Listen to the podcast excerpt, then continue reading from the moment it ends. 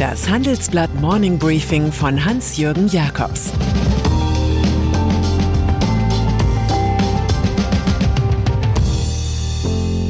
Guten Morgen allerseits. Heute ist Freitag, der 16. April, und das sind unsere Themen.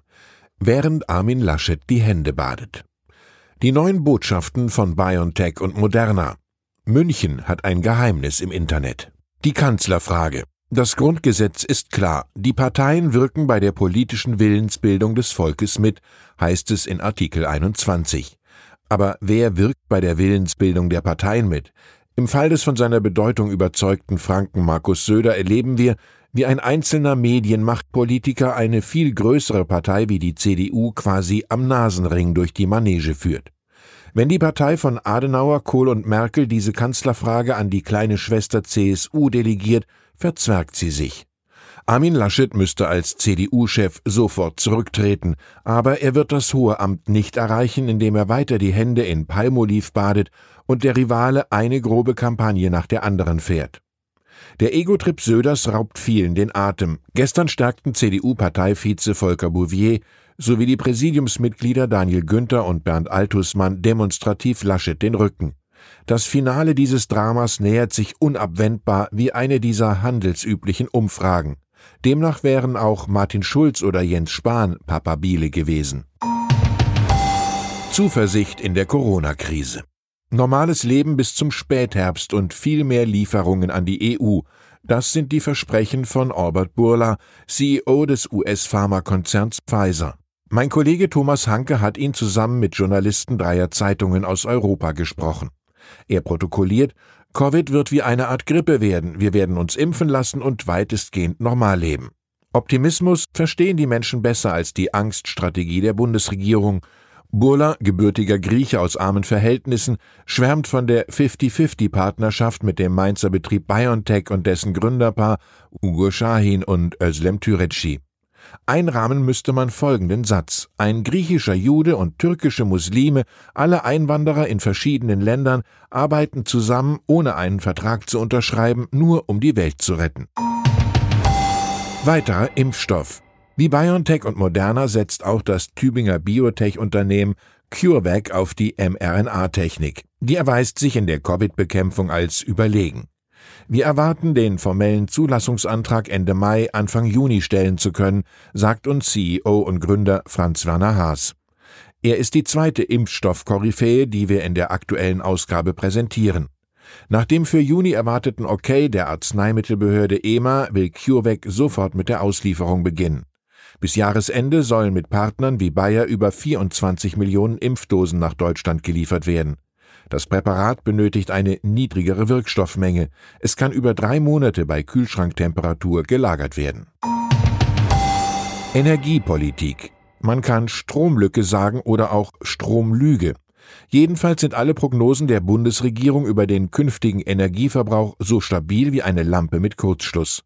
Ob grüner Wasserstoff, Wärmepumpen oder Kolonnen neuer E-Autos, ein erhöhter Stromverbrauch ist realistisch, erst recht, wenn die EU ernst macht mit ihrem Ziel, den CO2-Ausstoß bis 2030 um 55 Prozent zu senken. Das Problem, der Ausbau der erneuerbaren Energien wird mit dem steigenden Bedarf nicht mithalten, analysiert unsere Wochenendtitelgeschichte. Reserven aus heimischen Kohle- und Erdgaskraftwerken sind genauso erforderlich wie konventionell erzeugter Strom aus dem Ausland. Max Gierking vom Energiewirtschaftlichen Institut der Kölner Uni ist sich sicher, 2030 droht in Deutschland eine Ökostromlücke. Sein EBI hat genau gerechnet und kommt für 2030 auf einen Stromverbrauch von 685 Terawattstunden. Vor zwei Jahren lag dieser Wert noch bei 580. Davon geht die Bundesregierung auch weiterhin aus. Veronika Grimm, eine der Wirtschaftsweisen, lehnt diese amtliche Prognose im Handelsblatt-Interview ab. Mir erscheint das unrealistisch. Die Energieexpertin sagt über den Ausbau der erneuerbaren Energien, bei Freiflächen-Photovoltaikanlagen gibt es ein hohes Angebotsniveau und viel Wettbewerb. Hier ist auch die Politik gefragt, die ihren Beitrag leisten muss, um das Potenzial zu heben.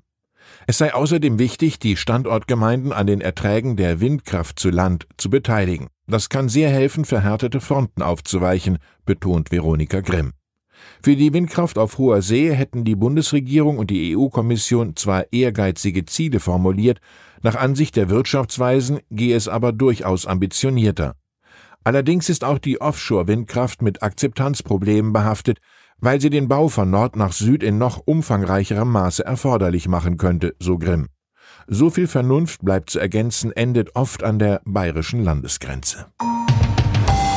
Silicon Valley an der Isar. Wer in München lebt, klagt laut über hohe Mieten, verspätete U- und S-Bahnen sowie den Föhn. Und genießt für sich selbst das Kalifornien-Gefühl. Dies schätzen auch Apple, Google oder Microsoft, die hier stark investieren. In einem großen Report erforschen wir, wie die Isar-Metropole zu einer Hauptstadt des digitalen Kapitalismus und zum Zentrum von Deep Tech wurde wie die Rädchen dieser Standortmaschine ineinandergreifen, wie Wissenschaft, Forschung, Start-ups, Unternehmen, Investoren und Politik zusammenarbeiten, wie Zukunft gedacht wird. Dieses Ökosystem hat viele Pflänzchen, sagt Professor Helmut Schönenberger, Chef der Start-up-Fabrik Unternehmertum. Es ist cool, in München Jungunternehmer zu sein. Kulturtipp zum Wochenende. Big Sky Country von Callan Wink das Romandebüt eines 37-jährigen Amerikaners, der viele Jahre als Fliegenfischer am Yellowstone River verbracht hat. Er legt eine Ode an die Freiheit des Landlebens vor, schreibt über die Schönheit eines Flyover-Staates wie Montana. Dort findet ein Heranwachsender namens August nach der Trennung der Eltern seinen Platz. Mit kunstvoller Prosa entschlüsselt der Autor jenen Kranz eigentümlicher Probleme, den man Kindheit nennt. Und dann ist da noch der Berliner Wohnungsmarkt. Dort ist das rot-rot-grüne Experiment eines Mietendeckels gescheitert. Das Bundesverfassungsgericht hat diese Form von Notwehr gegen explodierende Mieten als verfassungswidrig eingestuft. Die Gesetzgebungskompetenz liege ausschließlich beim Bund, hieß es in dem Urteil.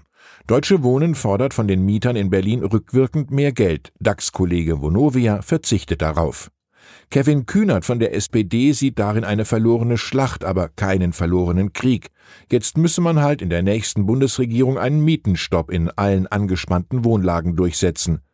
Von einer größeren Blamage für die Berliner Regierung spricht Ökonom Michael Vogtländer vom Institut der deutschen Wirtschaft. Der Mietendeckel habe dazu geführt, dass sich das Angebot um 30 Prozent enorm verknappt habe. Wie es weitergeht, ist klar. Mieten und Emotionen nehmen zu.